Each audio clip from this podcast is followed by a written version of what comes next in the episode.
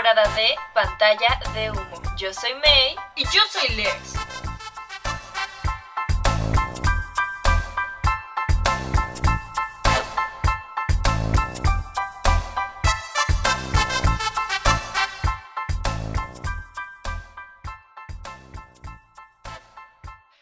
Desde George Méliès a Peter Jackson y con el inminente estreno de Star Wars de J.J. Abrams, los efectos especiales prácticos han evolucionado. Lex, ¿sabías que desde el nacimiento del cine, los efectos especiales han sido siempre uno de los grandes atractivos para los espectadores? Las primeras películas asombraron a la gente con aquellos trenes acercándose a la estación de una manera fantástica y realista, y esos fueron los comienzos del cine tal y como lo vemos hoy, un sinfín de historias llenas, o no, de fantasía que nos han entretenido durante los últimos 100 años. Un efecto especial manual o efecto práctico es un tipo de efecto especial creado de manera física o artesanal sin utilizar imágenes generadas por ordenador ni ninguna otra técnica de postproducción. Interesante, May. Según la RAE, maquillarse significa cubrir una parte del cuerpo para embellecerlo. Desde tiempos antiguos se da uso del maquillaje. El maquillaje lleva con la humanidad siglos, May. Ha evolucionado con la misma, con el fin hoy en día de potenciar rasgos y lucir saludables. Pero más importante, este se vuelve elemento de la identidad de uno. Es muy interesante cómo el maquillaje te puede cambiar la perspectiva incluso de ti mismo, ¿no? Y cómo en el cine se fue utilizando este, este recurso para poder generar distintas emociones en el espectador. Y también para, para hacerlo más creíble, ¿sabes? Hay ciertos valores estéticos que no representan que algo realmente se vea más bello o más bonito. Un valor estético podría ser que, que, te dé asco o que te genere algo de ansiedad o que te genere miedo. Y sabes, estoy muy emocionada porque el día de hoy tenemos una invitada muy especial con nosotros. Es maquillista, caracterizadora de cine, teatro y TV, directora de arte y entusiasta del cine y la fotografía. Ella estudió caracterización para cine y teatro con los artistas de caracterización GeneFX. Nuestra invitada ha realizado trabajos para el Instituto Politécnico Nacional, la Universidad de Guanajuato, Teatro Bicentenario y Feria Estatal de Guanajuato. Ha trabajado en más de 70 cortometrajes, además de haber colaborado en más de 30 spots publicitarios. El día de hoy estamos con Andy Vargas Lugo. En verdad, mucho gusto, Andy. Uh, hola, Andy. Hola. ¿Cómo andas? Hola, ¿qué tal? Yo ando súper emocionada por la invitada que tenemos el día de hoy. Yo Psicocinéfilos vamos a aprender bastante. Quiero comenzar con la primera pregunta. Me interesa mucho cómo ha influido el cine en tu vida. Siempre ha sido parte de mi vida, digo, desde chiquita. La verdad es que este, yo nací en, en Walnut Creek, California, este, y realmente me vine muy chiquita, pero ese tiempo que a mí me tocó estar allá, este, tengo una hermana mayor de cinco años, este, bueno, más bien, cinco años más que yo. y este y ella siempre le compraban un chorro de películas y así, entonces cuando yo llegué ya había mucho cine en casa, ¿no? Entonces, este a mí me tocó mucho que mis papás, por ejemplo, toda esta era de podría decirse que el cine de oro de Disney. este, pues a mí mis papás así era de que es película nueva nos lo compraba con, junto con el disfraz, el, ya sabes, el vasito y todo, ¿no? Entonces, o sea, desde un inicio para mí el cine ha sido como parte de mi vida. Y bueno, eh, conforme he ido creciendo, la verdad es que una de mis grandes influencias siempre ha sido mi hermana. Este, y pues obviamente así de que me gusta mucha de la música que escucho es por ella y así. Igual en el cine, la verdad es que mi hermana ha sido muy, una de mis grandes este, influencias y me ha enseñado mucho y ya ahorita pues ya podemos compartir, ¿no? Pero realmente el, el cine pues siempre ha estado presente en mi vida y, y ha estado como, siento que, que es como esto que prendes el radio y estás triste y escuchas la canción que justo va para ti Ah, pues creo que, que, en el cine me ha pasado algo muy, muy similar. Este, creo que hay algunas películas que han llegado como justo en el momento donde necesitaba verlas y que me dieran a lo mejor a veces un par de cachetadas o, o, o un gran abrazo reconfortante. Este, entonces, pues sí, la verdad es que eh, pues siempre ha sido parte de mi día a día. Se me hace muy interesante lo que comentaste de que justo llega como que esa película que te enseña algo y así, porque muchas lecciones que yo he aprendido las aprendí por el cine. Y es muy interesante cómo el cine te puede llegar en cierto momento y darte justo esa pieza que te faltaba, o bueno, igual faltan más piezas, ¿no? Pero te completo un pedacito y dices, ay, ok, ya, le capté. Es que el cine, como lo hemos llegado a mencionar en algunos capítulos psicocinéfilos, la verdad es que te transporta, pero también te enriquece. Por nuestra capacidad de empatizar con lo que estamos viendo en la pantalla, porque si no nos sintiéramos reflejados o identificados, pues tal vez nada más diríamos, ah, qué cool, De hecho, sí es como selecciones tus películas favoritas. Sí, exacto. Sí, de hecho, es que al final de cuentas, o sea, el cine está hecho para transmitir, ¿no? O sea, entonces obviamente quieres transmitir una emoción, un sentimiento, este, o a lo mejor alguna situación, lo que sea, pero pues yo creo que, por ejemplo, que siempre decimos, ay, es que esta película es muy cliché, pero los clichés existen porque en la vida diaria existen. Los clichés son parte de nuestra vida. Sí, es que hay como no sé, hay mucho como esta fórmula, por ejemplo, del viaje del héroe, ¿no? En distintas películas que te ponen como que esta mística aventura en donde esa persona aprende una lección y se da cuenta de lo que antes quería. Y tal vez a veces dices, es que es repetitivo, pero muchas veces sí sucede así, o sea, aprendes cierta cosa y aprendes como que a valorar distintas. Obviamente no pasa en dos horas, eh, tarda más, pero, pero pues sí es un poco así, o sea, sí nos enriquecemos y cambiamos un poco evolucionamos, se podría decir, y, y, eso está bien, o sea, sí es como el viaje del héroe, tal vez no es una aventura mística, tal vez esa ficción que agrega el cine, pues está aparte, pero sí es en esencia algo parecido. Andy, ahorita me llamó la atención preguntarte acerca de qué lección te ha dejado a ti el cine. Pues, que no, es que eh, está por los dos lados, ¿no? O sea, tanto en el hecho de sentarme a ver una película, como en el hecho de hacer una película. O sea, las dos cuestiones pues me han dado una gran lección. En cuestión de, de, ver una película, pues bueno, o sea, como darles un ejemplo, eh, a principios de año eh, tuve la desfortuna de que mi papá falleció, entonces, pues claro que, como les decía, ¿no? Es como cuando a lo mejor terminas una relación así y todas las canciones te llegan o, cuando, no sé, pues tienes ese momento, ¿no? Y en mi caso, este, yo ya había visto una película que me había llegado, pero, pero que volví a ver después de la pérdida de mi papá y, y me da tres cachetadas y me abraza muy fuerte. me hizo llorar como Magdalena y entender mucho de mi proceso, ¿no?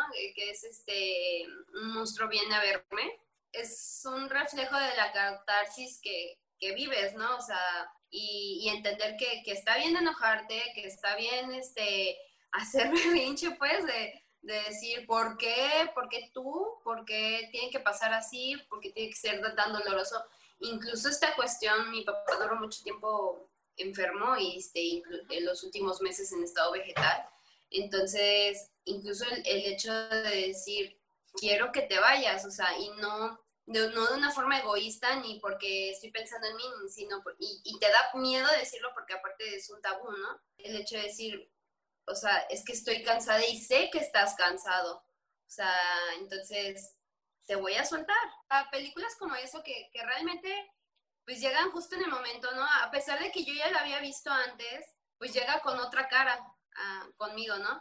Entonces, eso ha sido como parte de, yo creo que ahorita recientemente es de las películas pues que más fuertes han sido para mí, ¿no? Y que más me han transmitido algo, pero también está la otra parte, ¿no? Pues haciendo cine, las lecciones que me deja, porque volviendo a que mi papi eh, lo perdí el 11 de febrero, yo el 17 empecé película, o sea, fallece mi papá, yo ya tenía meses de, de preproducción, fallece mi papá el 11, el 14 tengo prueba de cámara, el 16 es mi cumpleaños y el 17 inicié película.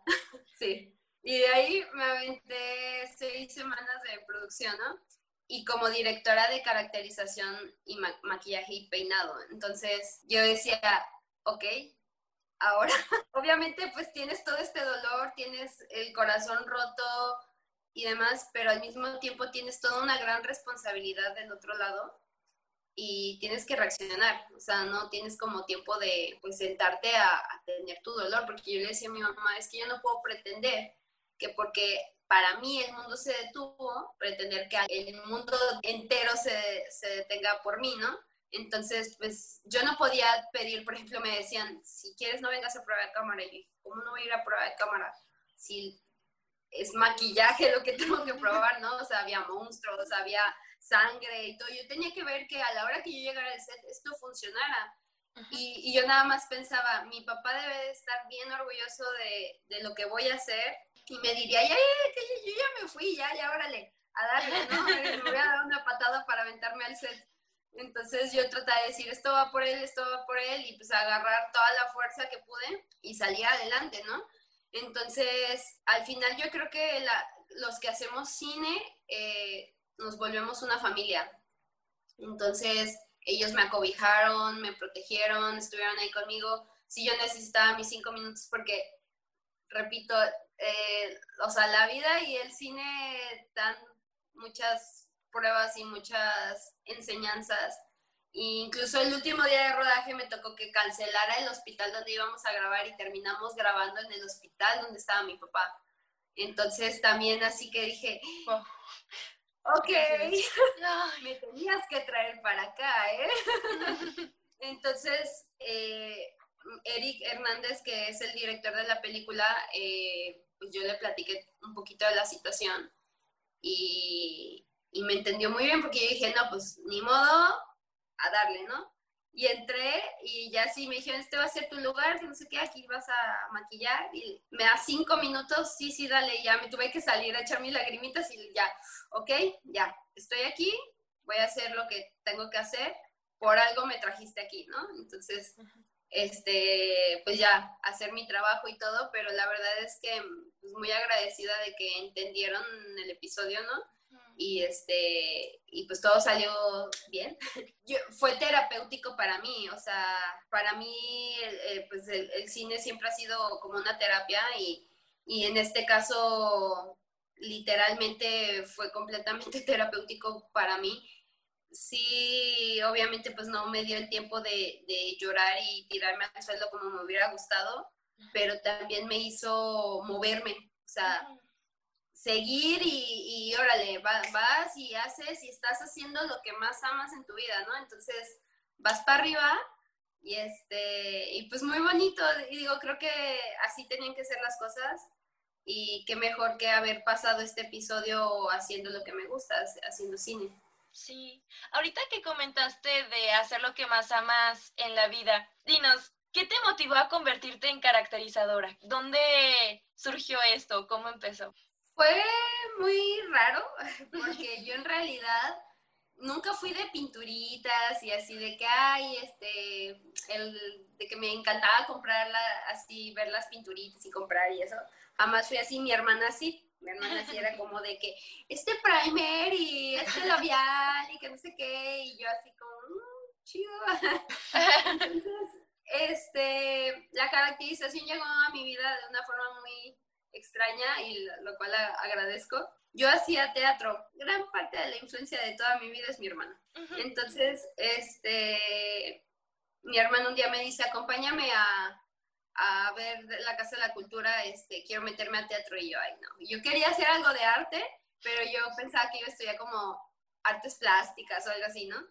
Entonces, este, pues la acompaño y me dicen, ¿cómo te vas a quedar ahí afuera? No, pásale, pásale. Aquiles Rey, que fue mi primer maestro de, de teatro y que también él es muy culpable de, de que ande metida en esto porque me hizo amar el teatro. Entonces, este, pues nada, eh, eh, entré y ya no me pudieron sacar. Entonces, este, ahí me quedé haciendo teatro junto con mi hermana y así. Entonces, eso fue en la ciudad de Silao, porque déjenme decirle que mi familia ha sido muy nómada. Entonces, hemos ido bajando poco a poquito este, de estados, pero bueno, cuando llegamos a Silao, éramos nuevas en Silao, eh, venimos de vivir en Querétaro, y, este, y pues ahí fue lo del teatro. Nos mudamos luego a San Francisco del Rincón, ahí seguí haciendo teatro, y luego nos mudamos a León. Entonces, cuando nos mudamos a León, yo estaba en la prepa todavía, iba y venía de San Pancho a León para ir a la prepa porque yo ya no quería pasar por más escuelas. Entonces dije, no, ya aquí acabó. Entonces iba y venía a San Pancho para la escuela. Mi mamá me eh, trabajaba en una empresa donde conoció a los de Sanatorium, de este, que fueron a, hacer unas playeras y así les dice, ay, mi hija hace teatro y le encanta. Entonces, este, él dice, ah, pues estamos contratando gente, porque no, este, le dice que me marquen, que nos queden, intercambiaron, este, datos, porque también mi mamá es gran culpable. Siempre he tenido el apoyo de mi familia totalmente, totalmente. Entonces, mi mamá fue, ha sido culpable de que conozca mucha gente que ahora es alguien, personas que están muy presentes en mi vida y que me han llevado en el camino del cine eh, mi mamá me presentó a Eddie Tostado, que es un gran amigo que prácticamente es como mi hermano. Este, y su hermana también, Karina Tostado, que hacen arte ellos. Los conozco desde los 15 años, gracias a mi mamá. y ella me los presentó así de, ¡ay! Mi hija le encanta eso, ven, ven, ven, te presento. Entonces, este, conozco a los de Sanatorium y entro como zombie de Sanatorium y, y aparte como imagen de, de, Sanatorium, este, que hicimos un cortometraje eh, para, como para presentar porque este, se había dado la epidemia de, de, zombies, ¿no? Entonces ahí conozco el mundo de la caracterización, por, por, decirlo así, porque yo con teatro, pues obviamente que maquillaje teatral y así, pero pues nada tan profundo, por decirlo así. Entonces a mí me dijeron, esta mesa está, aquí está el látex, aquí está el talco, aquí está la pintura de payaso, la sangre y esto, hasta el, ahora sí que el cagadero que quieras. Porque este, pues, cada quien decidía qué se hacía y cada quien se maquillaba. Entonces ahí dije, ah, pues está padre, está interesante.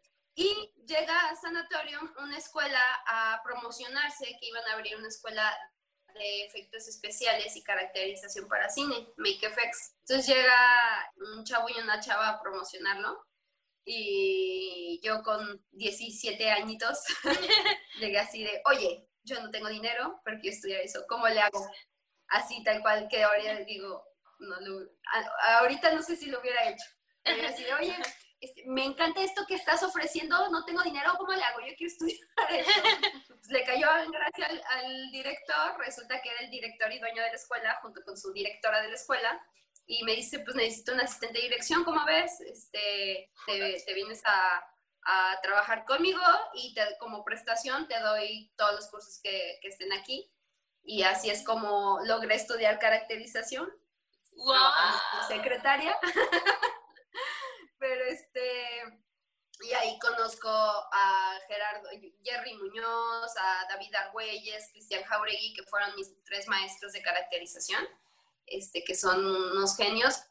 Genefix como tal ya no existen juntos, pero este, pero cada uno pues sigue con proyectos y todo. Recientemente David estuvo en Roma, este, Cristian Jauregui hace poquito estuvo nominado, los últimos Arieles estuvo nominado por el, el complot mongol este, hicieron Resident Evil, este, infinidad de proyectos y son unos masters y genios de, de la caracterización y pues tuve la fortuna de, de, trabajar con ellos y así es como realmente yo entré a, a la caracterización, jamás lo imaginé, no fue algo que busqué, simplemente se fueron dando las cosas y pues ocho años, casi nueve años después, sigo dedicándome a eso. Wow, qué interesante cómo, como que fueron llegando y se fueron conectando, como comentaste. Aparte que, que realmente te apasiona y se nota luego, luego la forma en cómo te expresas acerca de ello. me llama mucho la atención cómo has estado vinculando varias cosas que te pasan, pero lo sientes como que tuvo que haber pasado así, de esa forma, como que te buscan este tipo de situaciones. Y lo más padre es que tú lo llegas a aceptar y también incorporar en ti.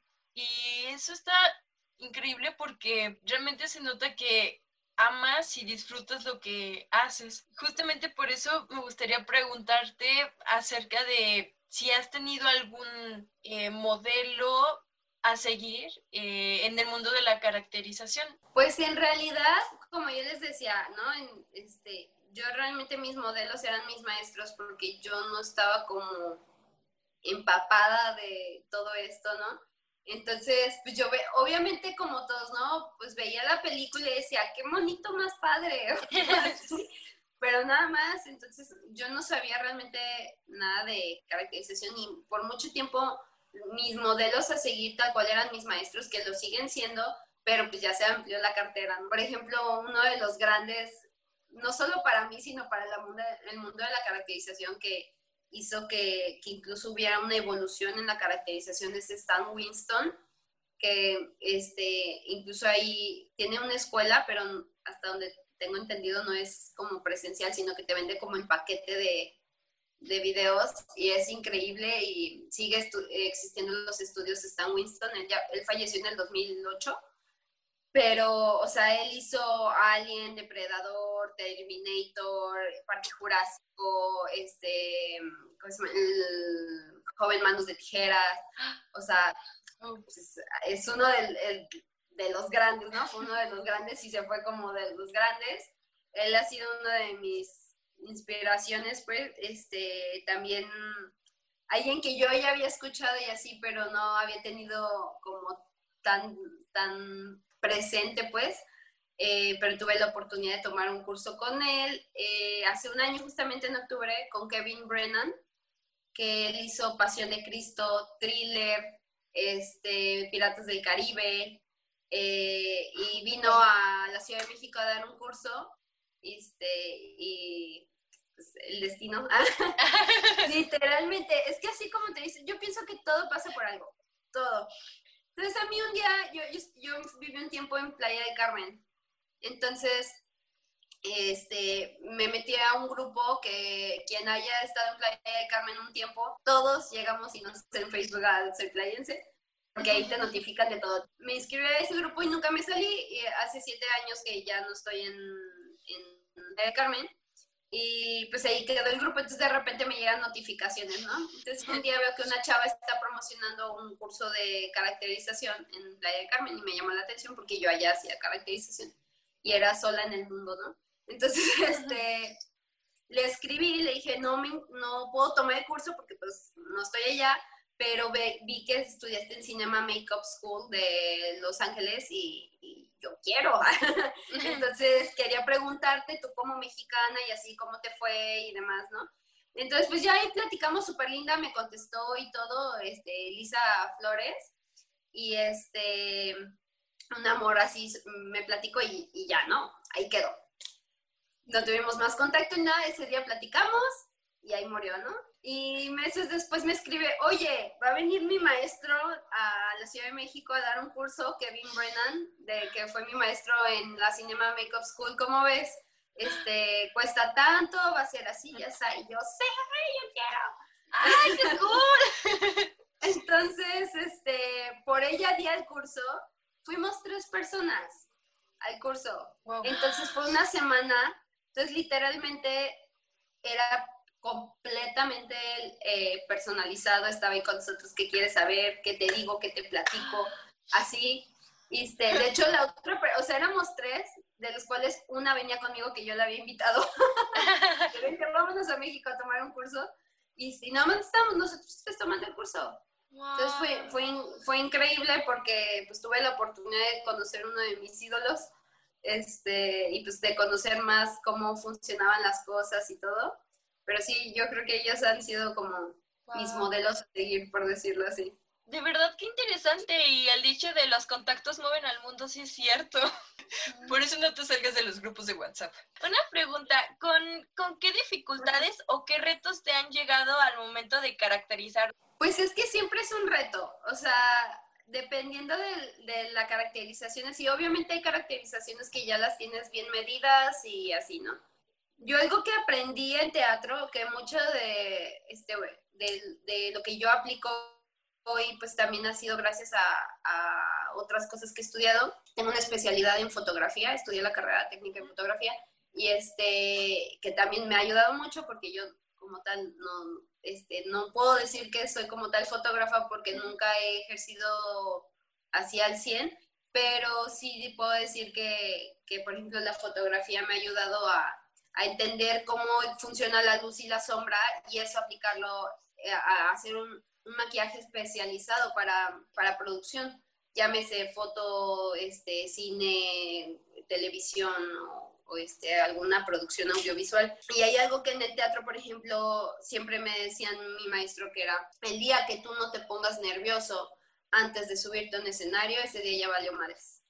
Porque entonces está, eh, o sea, ya no tienes esa motivación, ese, ese no sé qué que te da antes de pisar un escenario, ¿no? Entonces, eso yo lo he aplicado a mi vida diaria y yo siempre, así sea un maquillaje de Halloween, es como, ay, ¿cómo le voy a hacer? ¿Qué voy a hacer? Y todo, porque al final de cabo, pues son rostros diferentes y todo no siempre va a ser lo mismo.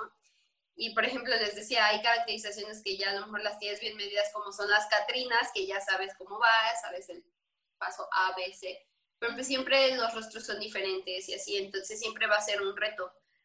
Eh, realmente no, no creo que haya algo como constante que, que, diga siempre cuando se me presenta algún problema o dificultad es esto, pero pues hay muchos factores que pueden llegar a influir, ¿no? O sea, el clima, pues eh, te puede fregar las cosas, porque si hace mucho calor, este, pues si estás usando cierto tipo de materiales, te puede dar en la torre. Eh, el hecho de que la persona sude mucho, eh, si te toca una persona que suda mucho, te puede ser así tu peor enemigo. este, em, los materiales, por ejemplo, como el látex, que son olorosos, mm, sí me ha tocado gente como más especialona que me diga, ¿sabes qué?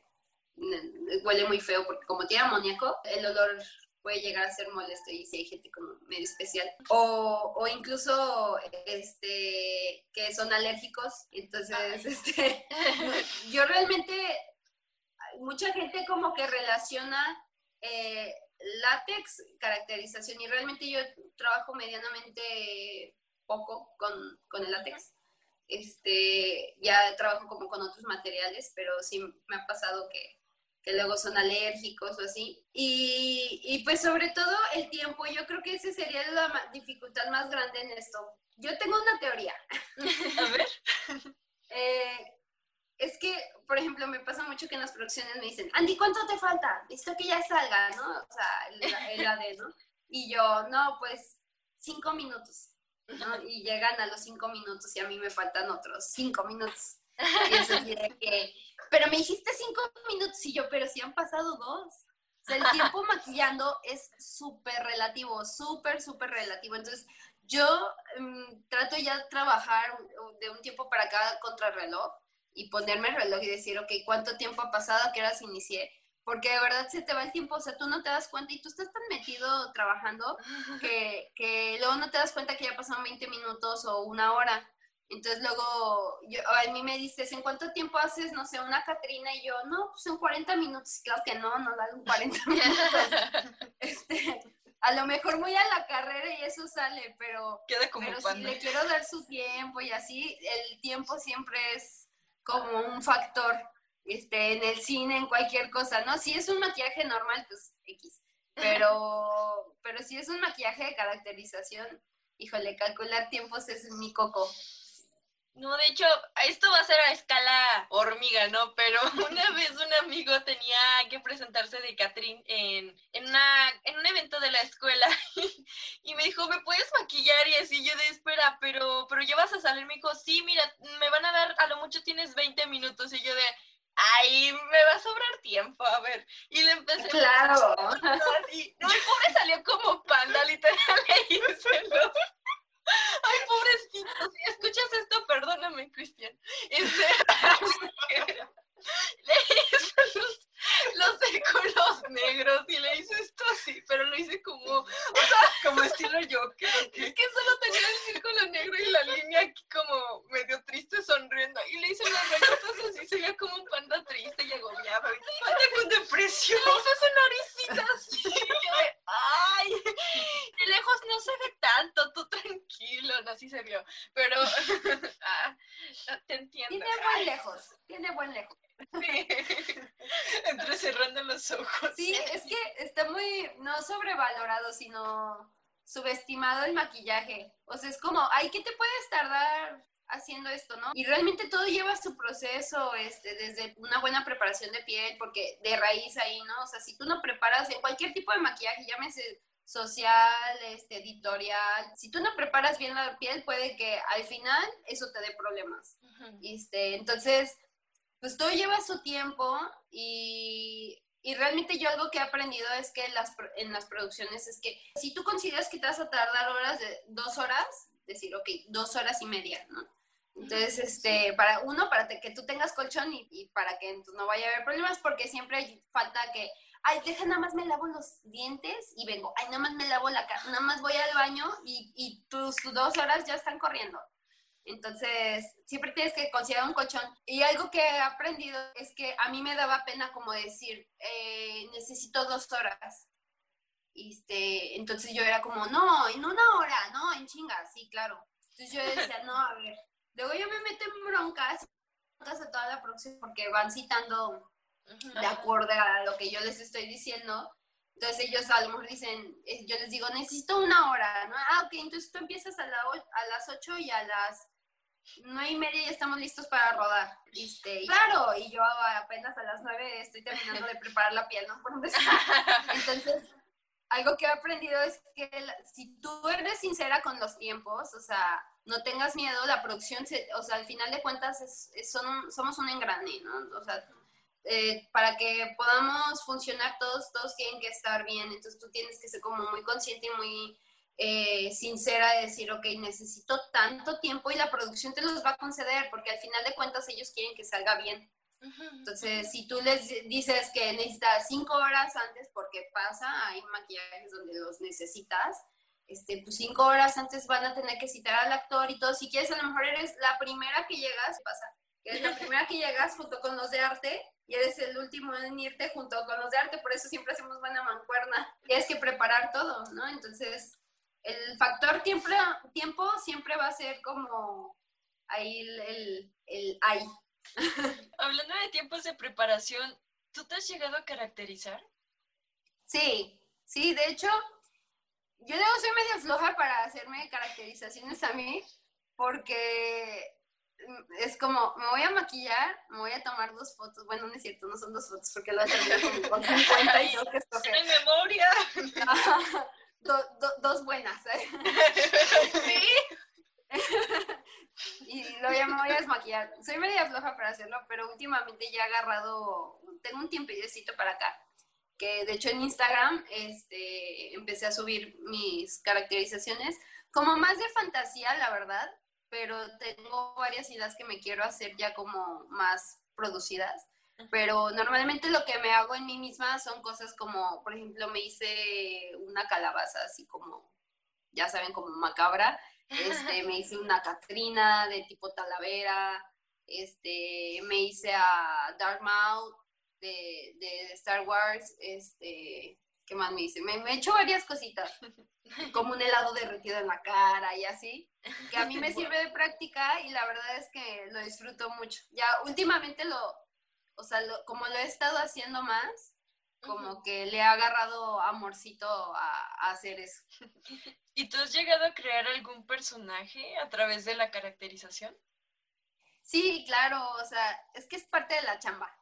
Eh, de hecho, esta película que, hicimos, ahorita subimos hace poquito, nos dieron luz verde para subir un reel que hicieron de la peli porque ya está en proceso de, de venta la, la, película, esperemos que todo salga bien. Este, sí, sí, es así, eh, el próximo año sale a cartelera y este es esta de, terror que les platicaba.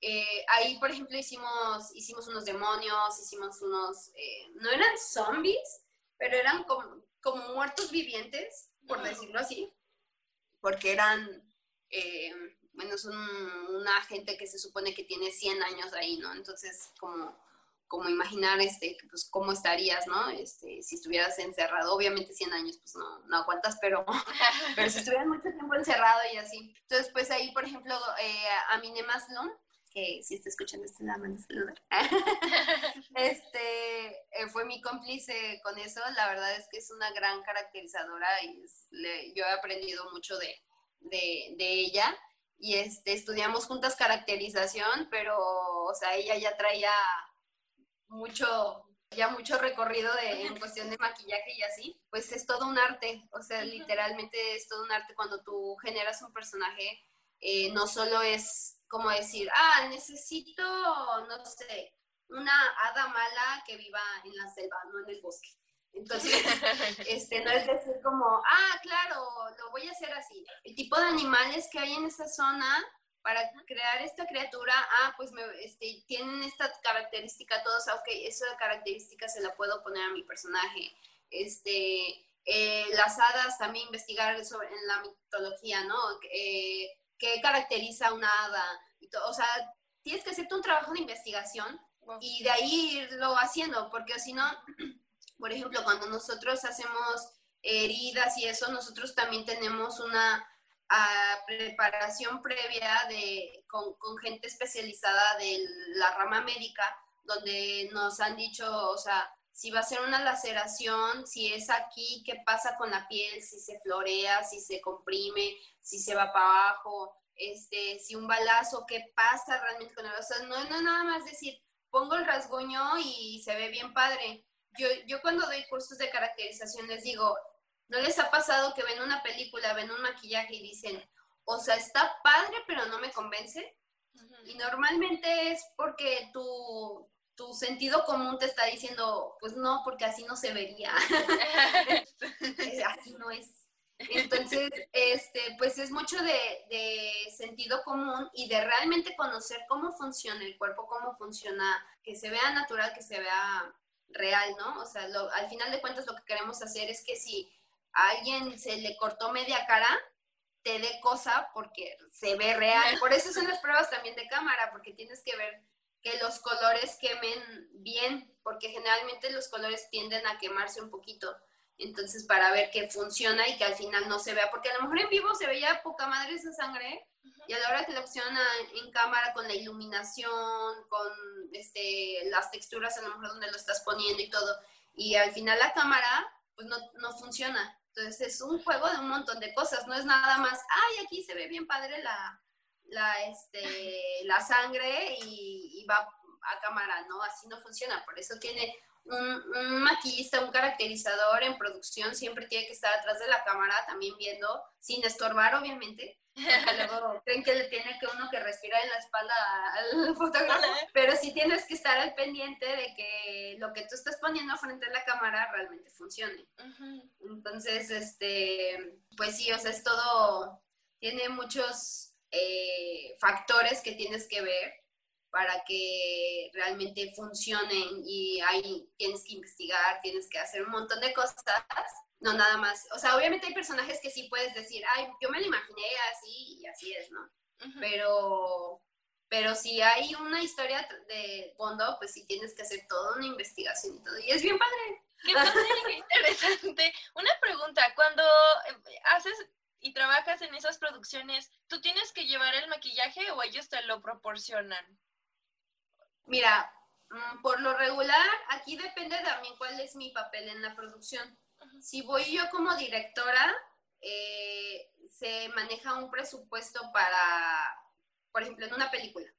Este, se saca el presupuesto de cuánto yo necesito de material, este, a lo mejor para hacer prostéticos, lo que sea, y así, ¿no? Entonces, no sé, me dieron, por un decir, 200 mil pesos para el material. Entonces, yo como directora sé todo lo que se va a necesitar y así, entonces se hacen las compras y se tiene el material que es, no, no es tuyo como tal, sino es de la producción y con eso trabajas.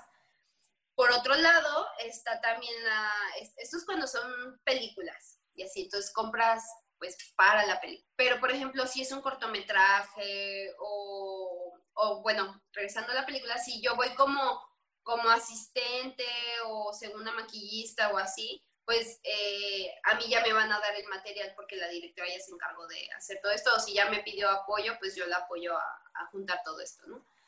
En cuestión de, cortos, por lo regular, pues no hay como mucho presupuesto, generalmente, hay sus excepciones, pero normalmente a lo mejor yo lo que hago es que les digo, ¿sabes qué? Es, yo, por decirlo así, te rento mis materiales, ¿no?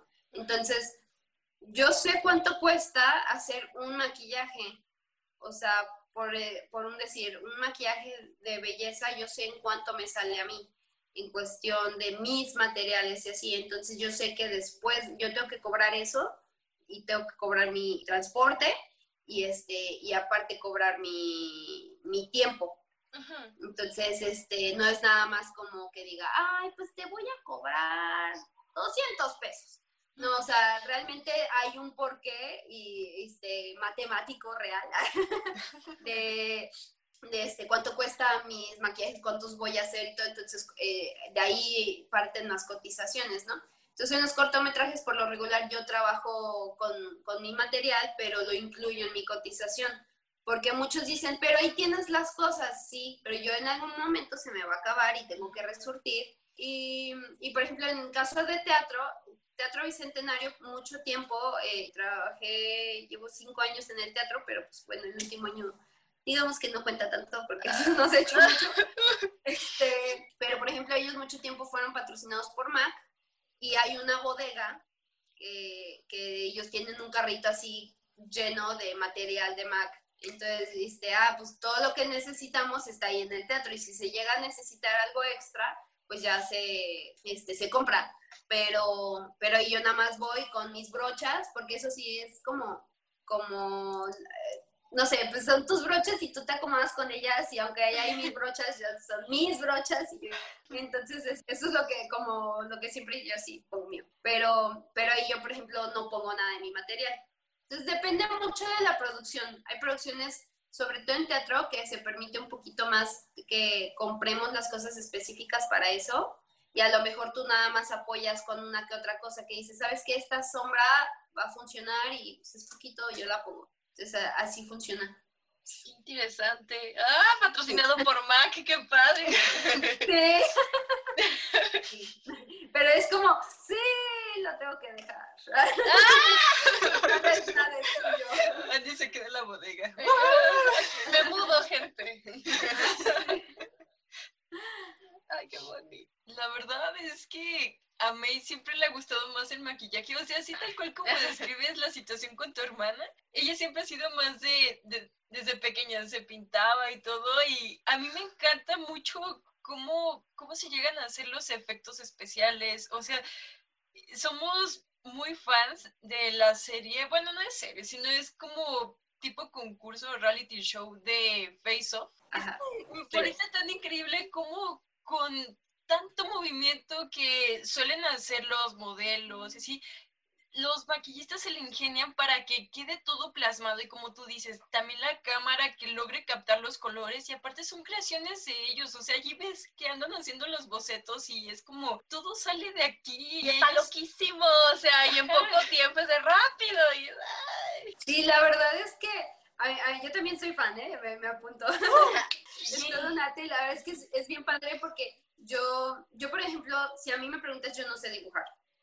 O sea, a mí pon un papel y una pluma y te hago una casita de esta típica, así que con techo de dos aguas, así. Pero tú ponme un rostro y es más fácil que yo te cree algo. Entonces, es, es como raro porque aparte el hecho de tener como la idea y bajarla a un papel, porque pues obviamente sí primero tienes que como bajar conceptos y demás, a lo mejor aunque sea mal hecho hacer tu boceto y, y luego ya te vas al rostro, ¿no? Una pregunta, ¿qué diferencias existen entre una caracterización para cine, para teatro y para televisión? ¿Sí hay diferencias? Sí, es bien diferente, porque para las tres eh, se maneja una visualización, por decirlo, muy diferente. O sea, en teatro, sabes que, bueno, depende del tipo de teatro también vamos a ponernos un teatro tradicional donde la gente está en butacas y el actor está en escena, este, ahí estamos hablando de que el maquillaje se tiene que percibir. Por ejemplo, en el Teatro Bicentenario se hace este, el maquillaje y hay una semana de pruebas de, de cámara yo de cámara, eh, de pruebas de, de, escena, este, porque van, se hace el maquillaje y todo, empiezan a ensayar y te tienes que ir a, a sala, que es a las butacas, a ver cómo funciona y si se ve. Porque luego pasa, por ejemplo, un super contour, te vas a sala y parece que trae la cara lavada. Eh, tienes que poner, por ejemplo, si son bigotes, que se note el bigote. O sea, que quieren que se vea como torcidito, pues lo tienes que hacer pues más, más dramático para que se note. Hay televisoras donde todavía usan eh, em, cámaras viejitas y pues no se nota tanto y por eso hay muchas actrices de antaño que están acostumbradas a pintarse para que se note, ¿no? Cuando ahora ya estamos, en la transición al 6K, obviamente sí es más producido y todo.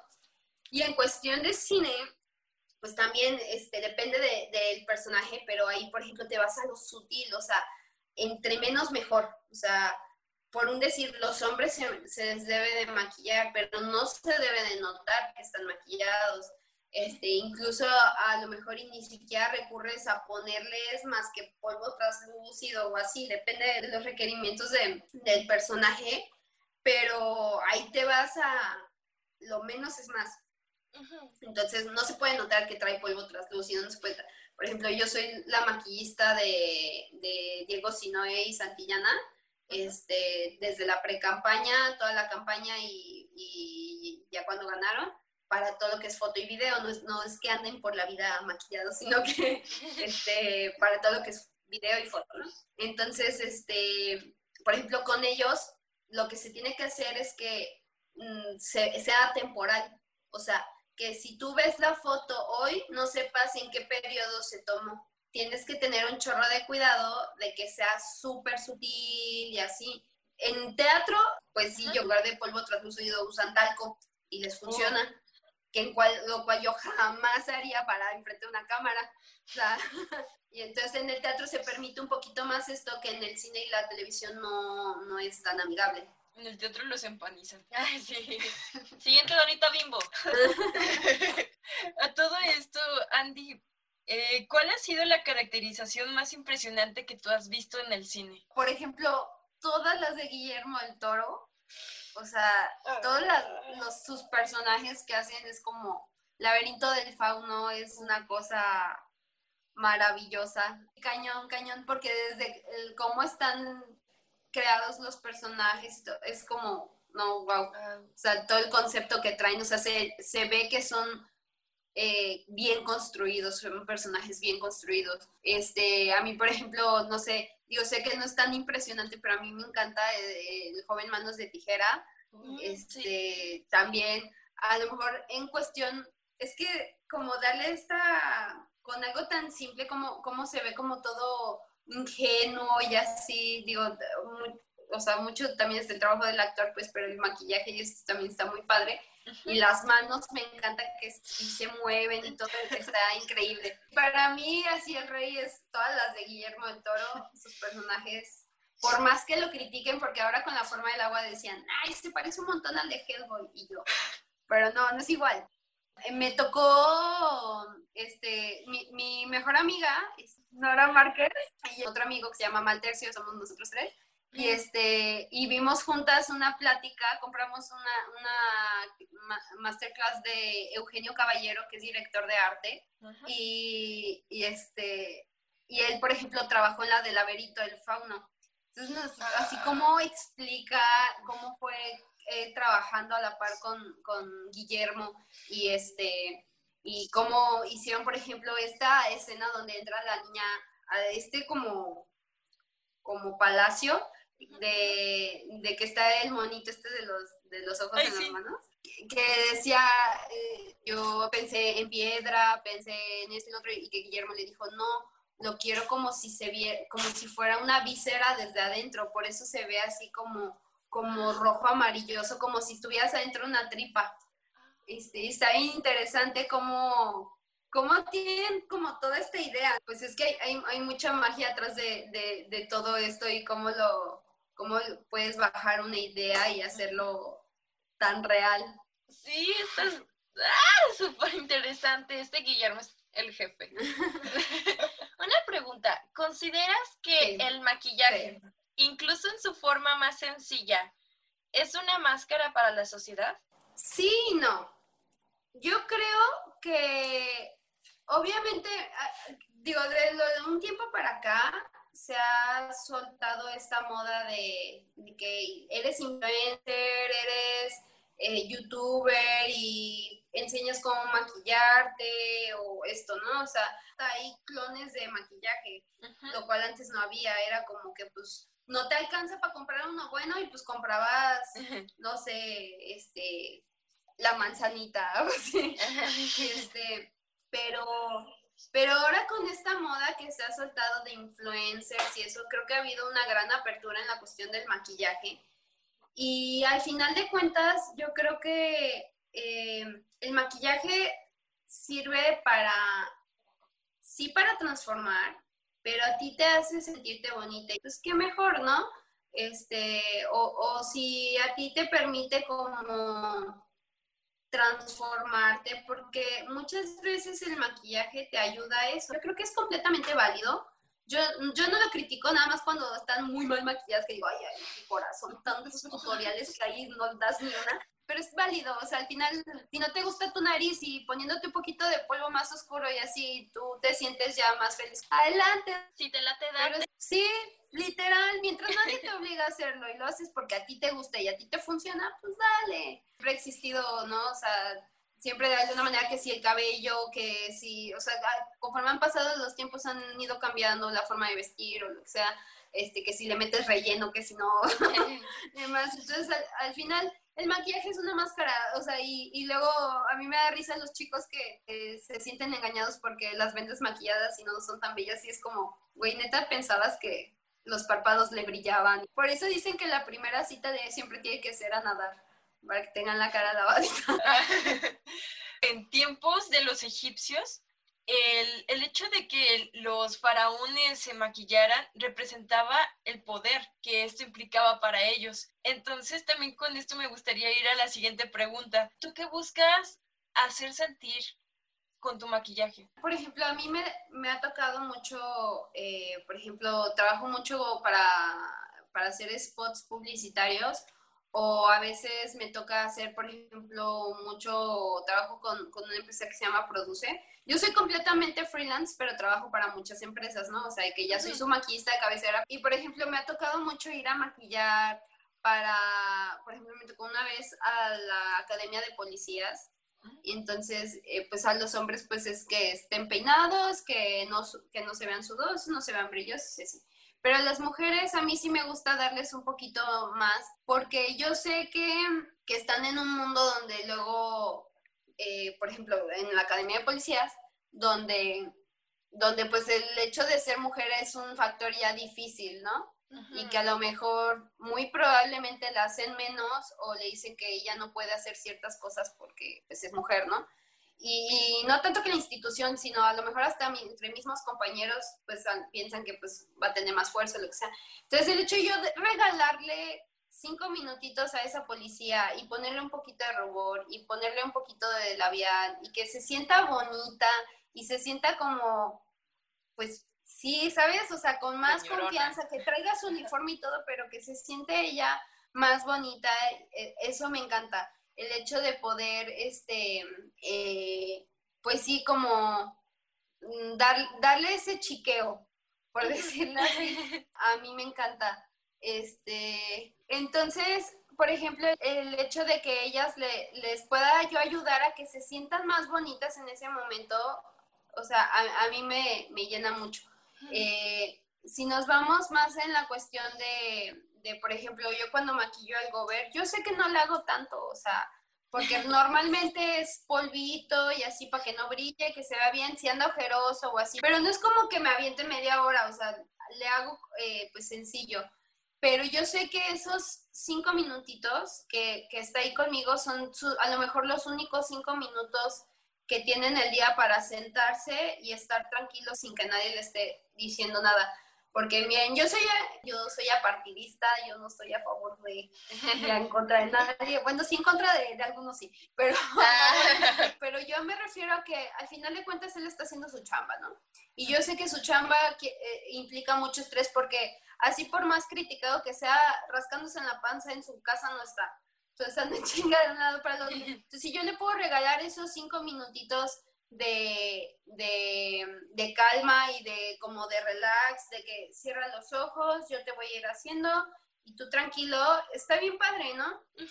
y, y, ya así en, en, en, por ejemplo, en cuestión del cine, que tú puedes transmitir a partir de tus maquillajes, está bien padre, porque por ejemplo, ahora que hicimos la de terror, yo espero de verdad, o sea, yo sé que mi departamento no era el más importante, pero yo decía, si mi trabajo está mal hecho y mi trabajo hace que dé risa el, personaje, voy a cagar toda la película.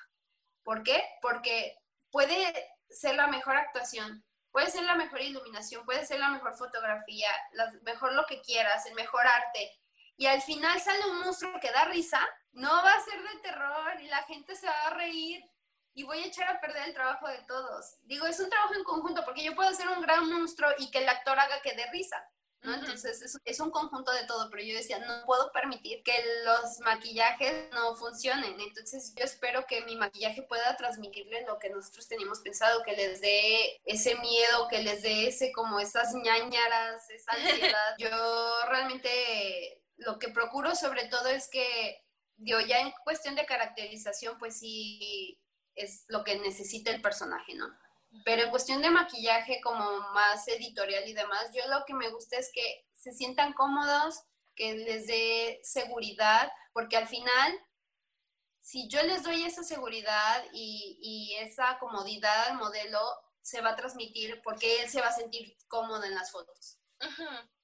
Entonces, ¿no, ¿no, les ha pasado que cuando las maquillan a lo mejor para una boda o algo así, y no les gusta el maquillaje, en todas las fotos salen con cara de... Mm, a mí me toca como darles esa seguridad, incluso cuando estoy maquillando, procuro así de que se relajen y también irles diciendo, ay, qué bonito se te ve ese color, qué bonito, no es que... A final de cuentas estamos hablando de imagen. Todo el mundo se va a terminar fijando porque es a nivel visual. Luego, luego se van a enfocar en cómo se ve, qué es lo que está cómo se está sintiendo esa persona. Entonces, pienso que es fundamental lo que tú mencionas acerca de que es parte de tu trabajo el brindarles esa confianza, pero también reforzarla.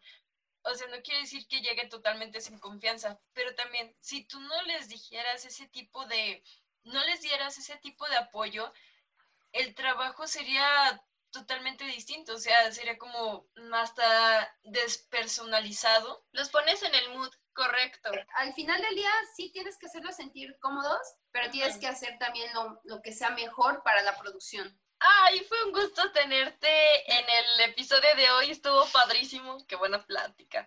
Y bueno, para cerrar, nos gusta siempre preguntarle a nuestros invitados que si nos pudieran recomendarnos alguna película. Entonces, ¿hay alguna película que te gustaría recomendar? Una película. Un monstruo viene a verme, sí o sí la tienen que ver en el momento de vida que estén. Es una muy buena película y que creo que, que no, no mucha gente la conoce o la ha visto. Y la de, a mí me encanta de mis favoritas, El Cisne Negro. Sí, me encanta, me encanta, es de mis películas favoritas, yo creo. Este Darren Aronofsky es es buenísimo. De hecho, Requiem for a Dream es el mejor comercial antidrogas de la historia. Oh, me encanta esa película. Sí, sí. bueno, pues, este, ¿dónde te podemos encontrar en las redes sociales? En Instagram, este, nada más que ya lo estoy convirtiendo más profesional, porque antes la verdad es que subía hasta de, miren esta hormiga, pero ya lo estoy volviendo más profesional y ahí subo mis caracterizaciones. En Instagram estoy como Andy-Pocket con Seca. Les dejo mi correo también. Si a alguien le interesa como algún proyecto, este, me pueden escribir por Insta, por Facebook o mi correo es andy eh, con y bla 4 arroba gmail.com y ahí también luego me mandan este, mensajes. No, fue un honor tenerte aquí en el episodio. Muchas gracias por acompañarnos el día de hoy en esta entrevista. Ay, no, al contrario. La conclusión del día de hoy yo creo que es los contactos mueven al mundo. Todo lo que nos sucede es por alguna razón. no se salgan de grupos de WhatsApp. No se salgan de grupos de WhatsApp y menos de chisme. Y Guillermo de Toro es el maestro, es el jefe, el patrón, señorazo. Y bueno, psicocinéfilos, a pantalla de humo lo pueden encontrar en Facebook como Pantalla de humo. En Instagram como pantalla-humo. Estamos en distintas plataformas como Spotify, Breaker, Broadcast, Apple Podcast, Google Podcast y Radio Public. Sin más que decir, esto fue Pantalla de Humo.